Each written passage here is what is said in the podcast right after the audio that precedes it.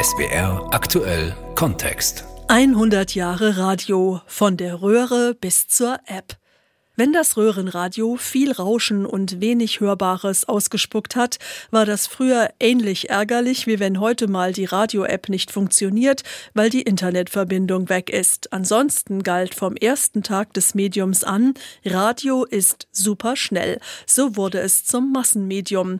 Welche Technik steckt dahinter und wie wurde das Radio zum gesellschaftlichen Trendsetter? Sie hören dazu Beiträge von Max Knieriemen und Sven Hecker in SWR aktuell Kontext. Was das teuerste war, und das konnte man nicht selber machen, das war der Kopfhörer. Der kostet 12 Mark.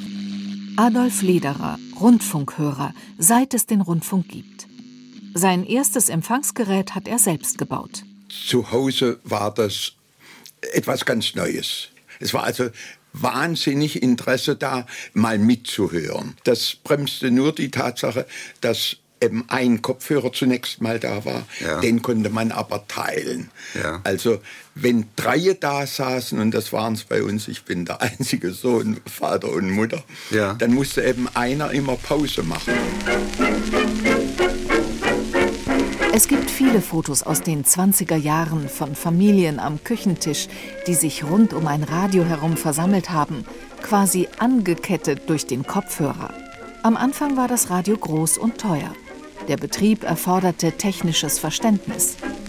Im Laufe von 100 Jahren wurden die Geräte immer kleiner, damit mobiler und nutzerfreundlicher. Es gab dann sehr schnell natürlich industriell gefertigte, keine Detektorempfänger, aber es kamen dann die ersten Röhrengeräte. Ich habe auch eins gehabt. Das gestattete dann mehrere Kopfhörer oder Telefunken zum Beispiel baute einen Trichter, einen Grammophontrichter, ja. wo man unten einen Kopfhörer reinklemmen konnte. Und wenn der Kopfhörer laut genug war, kam aus dem Trichter eine Stimme. Schlager von damals. Stochern wie im Detektor. So klang's im Trichterlautsprecher. Charleston. Als Massenprodukt setzten sich kleine Kisten aus Holz oder Bakelit durch. Bakelit war sozusagen das Vorgängermaterial zu Plastik. Diese Kisten bekamen den Spitznamen Brotkasten in Anlehnung an das englische Wort Broadcasting. In der Kiste ein Röhrenempfänger, Außendrehknöpfe, um den Sender einzustellen. Knapp eine halbe Million Röhrenradios gingen 1928 in Deutschland über die Ladentheke.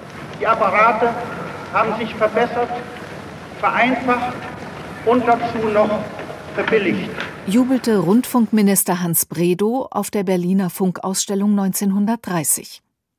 Da sorgte schon die Weltwirtschaftskrise für eine erste Delle in der Radioproduktion. Wenige Jahre später kamen die Nazis an die Macht. Um Propaganda in jeden Haushalt zu bringen, förderten sie die Radioproduktion. Auf der Funkausstellung 1933 wurde ein neues Gerät präsentiert, der VE 301. VE wie Volksempfänger und 301 nach dem Tag der Machtergreifung am 30.01.1933. Josef Goebbels hatte die deutschen Radiohersteller und Zuliefererbetriebe zur einheitlichen Produktion gezwungen, um den Volksempfänger zu einem erschwinglichen Massenprodukt zu machen. Die Wettermeldung Heute für morgen spart Arbeit euch und manche Sorgen. In einem fürs Kino produzierten Zeichentrickfilm 1937 führen vermenschlichte Volksempfänger eine richtig gehende Invasion auf ein Dorf aus, vermeintlich nur um Tipps zu verbreiten, die landwirtschaftliche Betriebe produktiver machen. Behaltet uns als Freunde drum und kehrt schnell euren Beutel um für wenig Geld. Auf Raten schon erwerbt ihr uns und unseren Ton. Nehmt teil in jedem Falle am Rundfunk. Alle, alle. Und wirklich, die Zahl der Hörer stieg. Von knapp 4 Millionen vor der Machtergreifung auf über 12 Millionen 1939. Der Anteil des Volksempfängers daran ist groß, aber auch nicht zu überschätzen. Nur etwa vier von zehn Radiogeräten waren Volksempfänger. Wer es sich leisten konnte, bevorzugte weiterhin ein sogenanntes Großgerät. Damit ließen sich neben dem Reichssender und einer Regionalwelle auch Auslandssender hören, auch wenn das mit Kriegsbeginn verboten wurde. Hier ist England, Hier ist England. Hier ist England. Das Radio war das wichtigste Propagandainstrument im Krieg. Technisch hat sich allerdings wenig getan bis 1945. Die Ingenieure hatten andere Aufgaben. Aber schon zur ersten Nachkriegsfunkausstellung 1950 in Düsseldorf hatten die Hersteller gute Nachrichten. Dass wir nämlich auch preislich jetzt vollkommen das Vorkriegsniveau erreicht haben. Und das ist erstaunlich in der heutigen Zeit. Auch technisch gab es Neuerungen. Es hat sich ja im Laufe der Zeit herumgesprochen, dass man auf Ultrakurzwelle besser hört. Besser, das bedeutet klangschöne, störungsfrei und besonders bei Musik voller und reiner. Sehen Sie, eine große, lange Stange zum Beispiel, die schwankt im Wind hin und her. Ein kleines, kurzes Stäbchen steht fest. Mit einem Wort, alles, was vom Anfang bis zum Ende eine größere Strecke braucht, unterliegt den Einflüssen von außen viel, viel mehr als anderes, was beim Anfang und beim Ende nahe beieinander ist. Vor allem ermöglichte es die Ultrakurzwelle den Sendern ab 1950, neue Frequenzen zu nutzen. In Deutschland entstanden zweite Programme, Kulturprogramme. Empfangen wurden sie nach wie vor meistens am Röhrenradio, das immer nutzerfreundlicher gestaltet war. Wenn man das Radio einschaltete, begann zuerst die Skala zu glimmen in einem ganz warmen weißen Licht. Es war eine Weile Schweigen, bevor langsam das Signal lauter wurde, weil die Röhren ihre Betriebstemperatur erreicht hatten, die Röhren begannen zu glühen. Es passierte optisch was. Tina Kubot vom Museum für Kommunikation in Frankfurt erklärt das magische Auge. Es zeigt einfach nur an, wenn es maximal leuchtet, habe ich den Sender maximal gut eingestellt. Auch an der Tonqualität wurde beständig gefeilt. Meine Damen und Herren, in wenigen Minuten werden Sie Gelegenheit haben, einem Experiment beizuwohnen, das zum ersten Mal in der Geschichte des deutschen Rundfunks veranstaltet wird. Wir laden Sie ein zu einer stereophonischen Versuchssendung. Wie Sie wohl schon wissen, benötigen Sie zum plastischen Hören zwei Rundfunkgeräte. Zwischen den beiden Rundfunkgeräten sollte ein Abstand von zwei bis vier Meter eingehalten werden. Im Laufe der 60er Jahre setzte sich allerdings das Pilotton-Multiplex-Verfahren durch, das Stereoempfang auf einer einzelnen UKW-Welle ermöglicht, sodass auch ein Gerät reichte. In dieser Zeit bekam das Radio Konkurrenz. Bis 1964 verfügten sieben Millionen Haushalte über einen Fernseher. Die Zeit, in der die Wohnzimmereinrichtung um das Radiogerät im Zentrum herum gestaltet wurde, war endgültig vorbei. Das Radio wurde zum Nebenbeimedium bei der Hausarbeit und zunehmend auch unterwegs. 1954 stellte Texas Instruments das erste Transistorradio vor. Es ist viel kleiner als ein Röhrenradio und musste nicht erst aufwendig aufgeheizt werden. Und es war transportabel. Insbesondere japanische Firmen stellten massenweise solche Taschenradios her. Das TR-55 war das erste Produkt des späteren Weltkonzerns Sony. Die ersten Autoradios in den 20ern hatten mit ihren Röhrenempfängern viel Platz eingenommen aber dank Transistortechnik wurde das Autoradio im Laufe der 60er Jahre zum Massenprodukt. Analog zur Ausbreitung der UKW-Wellen entwickelte sich der Verkehrsfunk. Es gab Ideen, deutschlandweit eine eigene Autofahrerwelle einzuführen. Nach langen Diskussionen wurde der Plan 1970 wieder fallen gelassen. Aber technisch brachte der Verkehrsfunk weitere Neuerungen, zum Beispiel 1974 die ARI-Kennung bei Verkehrsnachrichten. Sie sorgt unter anderem dafür, dass bei Verkehrshinweisen auch ein leise geschaltetes Autoradio laut wird. Besonders Autoradios wurden in den Folgejahren immer ausgefeilter und teurer. Kein Wunder, dass die Geräte in den 80er Jahren bei Dieben immer beliebter wurden. Auch darauf reagierte die Industrie. Grundig Autoradio mit elektronischem Code und abnehmbarem Bedienteil. So sicher wie das Gold in Fort Knox. Aber nicht nur im Auto war das Radio mobil geworden. Es gab immer kleinere Kofferradios für unterwegs. Bald kamen Radiorekorder mit Kassettendeck dazu. Als sich in den 80er Jahren auch noch der Walkman durchsetzte, begann das goldene Zeitalter der Mixtapes, der aus Radiomitschnitten selbst zusammengestellten Musikkassetten. Erkennbar aus dem Radio aufgenommen, spätestens wenn das Piepen der Verkehrsnachrichten mit auf dem Band war. In der heimischen Stereoanlage war das Radio jetzt nur noch eine Komponente unter vielen. Dank digitalem terrestrischen Empfang per DAB, später DAB Plus, wurde auch die Tonqualität immer besser. Auch wenn der digitale Empfang ein Spartenphänomen bleibt, wer einmal dahin gewechselt ist, möchte nicht mehr zurück zum UKW-Radio, fanden Studien heraus. Eine Recherche von Max Knieriemen. Das Radio überzeugt seit 100 Jahren aber nicht nur durch eine sich ewig wandelnde Technik, auch das Selbstverständnis der Radiomacher hat sich über die Jahrzehnte stets gewandelt, wie Sven Heckers Gang in die Archive zeigt. Schriftsteller Walter Benjamin, selbst ein früher Radiomacher, schreibt 1930 Die Rundfunkhörer, im Gegensatz zu jedem anderen Publikum, empfangen das Dargebotene bei sich zu Hause, die Stimme gewissermaßen als Gast. Was für ein Potenzial. Doch wie, ganz konkret, macht das junge Radio die hochfliegenden Visionen wahr? Gar nicht, bilanziert Bertolt Brecht, enttäuscht nach ein paar Jahren. Wie wäre es aber, wenn man das Radio umfunktionierte? Der Rundfunk ist aus einem Distributionsapparat in einen Kommunikationsapparat zu verwandeln. Der Rundfunk wäre der denkbar großartigste Kommunikationsapparat des öffentlichen Lebens, ein ungeheures Kanalsystem, das heißt, er wäre es, wenn er es verstünde, nicht nur auszusenden, sondern auch zu empfangen.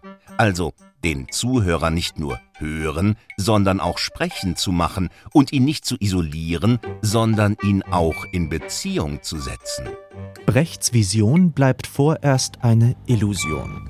Doch wie nah der Hörfunk seinem Publikum kommt, wie sehr er es einbezieht und das ihm eigene, enorme kommunikative Potenzial nutzt, das ist von Anfang an ein Thema. Wirklicher Austausch, Gespräche, Debatten und Dispute, das ist bald darauf ab 1933 unter den Nazis allerdings erstmal wenig gefragt. Das Massenmedium monologisiert. Erst später wird sich wieder im Meinungsstreit geübt, in Studiodebatten zum Beispiel. Hier ist der Westdeutsche Rundfunk, zweites Programm. Angeschlossen sind der in Sendungen wie dem internationalen Frühschoppen des WDR ursprünglich ein Radioformat. 1968 wird da zum Beispiel diskutiert, wie weit Kritik an Bundespräsident Heinrich Lübke gehen darf. Und über diese Auseinandersetzung sollte das Wort Gelassenheit stehen. Das ist ohnehin ein Schlüsselwort aus der neueren Umgangssprache der deutschen Politik. Aber auch getrunken wird beim internationalen Frühschoppen und im Geiste der Verständigung angestoßen auf Günter Grass. Also was hier und heute geschieht, ist äh, hier und noch nie geschehen, dass ein so sympathischer Gast und Kollege wie François Bondi mir nicht nur das Wort, sondern auch die Hand und das Glas entwindet, um die Macht an sich zu reißen auf äh, völlig unfaschistische Art, um äh, aus einem aktuellen Anlass einen Trinkspruch auszubringen, den ich gerne übernehme. Falls Herr Grass, was ist faul in der Bundesrepublik? Ja, das stützt sich ja nun wohl auf ein Shakespeare-Zitat. Äh, allerdings bei Shakespeare nicht als Frage gestellt, sondern als Feststellung. Und so trifft es auch auf unsere Verhältnisse zu. Es ist einiges faul. Günter Grass, der Blechtrommelautor, gerade 40 geworden und engagiert als Wahlkämpfer für Willy Brandts SPD, sitzt hier 1969 in einer anderen Radiodebattensendung, der Tribüne beim Hessischen Rundfunk. Sein Gegenüber der CDU-Politiker Rainer Barzel. Nun möchte ich eine letzte eine Frage an Herrn Grass. Wollen Sie erstmal meine Frage beantworten mit dem hohen C?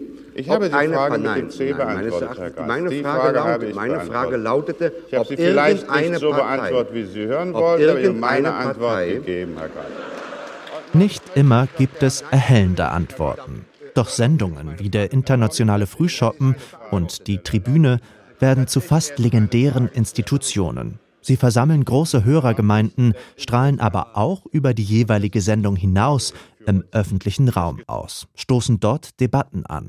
Später kommen auch Hörer und Hörerinnen selbst zu Wort, bei Diskussionen mit Publikumsbeteiligung, bei Veranstaltungen dort, wo die Menschen leben, wo sie ihr Radio und die Macher dahinter erleben können, in echt, in gläsernen Studios und Ü-Wagen. Wir möchten also, das nochmal ganz kurz zusammengefasst, den Dialog mit dem Hörer zusammen wollen wir verstärken und deshalb möchten wir in dieser Form fortfahren. Vielleicht gelingt uns das nächste Mal das noch etwas mehr, denn wir müssen uns ja alle etwas dran gewöhnen. Das war's für heute. Herzliche Grüße, einen schönen Tag. Ihre Carmen Thomas. Die Ende 1974 gestartete Sendung Hallo Ü-Wagen im WDR wird ein Riesenerfolg. Betroffene am Mikrofon. Das ist damals neu, lebendiger, im besten Falle authentischer. Zumal, wenn live gesendet wird. Da sind die Radiomacher in der DDR vorsichtiger. Die Unterhaltungssendung Alte Liebe rostet nicht aus verschiedenen Orten wird in der Regel aufgezeichnet. Die Gesprächspartner zuvor gut ausgewählt, was der Bekanntheit und Beliebtheit der Reihe keinen Abbruch tut. Radio DDR, Sie empfangen die 125. Folge unserer Sendereihe unter dem Motto Dann und wann gibt es auch hier einen kleinen kritischen Seitenhieb. So ein Radio vor Ort bei seinen Hörern muss ja zumindest halbwegs glaubwürdig sein. So in Wittenberg. Zum Beispiel die bedeutsame Industrie mit dem modernen Düngemittelkombinat, Kombinat Elbit, ja. den Gummiwerken Elbe, VEB Vitol, Möbelwerken, Keks Vikana ja. und vielen anderen wichtigen Betrieben. Wie ja. Fischklepsch und seine Räucherei. Nicht? Ist da kein Großbetrieb? Sie sagen Sie das nicht. Der will ja sogar eine chemische Reinigung anbauen. Wozu das? Für den Fisch, der aus der Elbe geangelt Ach wird. so, ja, ja. Ich muss ganz schnell noch ein paar Hörerfragen beantworten. Anni Hedrich aus Eilenburg. 1975. Zeiten, in denen noch Briefe ans Radio geschrieben wurden. Inzwischen hat das Internet das Radio längst als schnellstes Medium überholt und viele seiner Funktionen übernommen. Podcast ist das große Thema.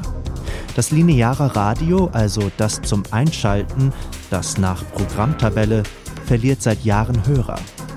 Wird es noch gebraucht? Oder versendet es sich demnächst? Jörg Wagner, Medienjournalist und seit über vier Jahrzehnten leidenschaftlicher Radiomacher. Ein Radio der Zukunft muss eigentlich auch ein Radio der Vergangenheit sein, nämlich linear und das konsequent und das möglichst live. Zurück zur Zukunft also?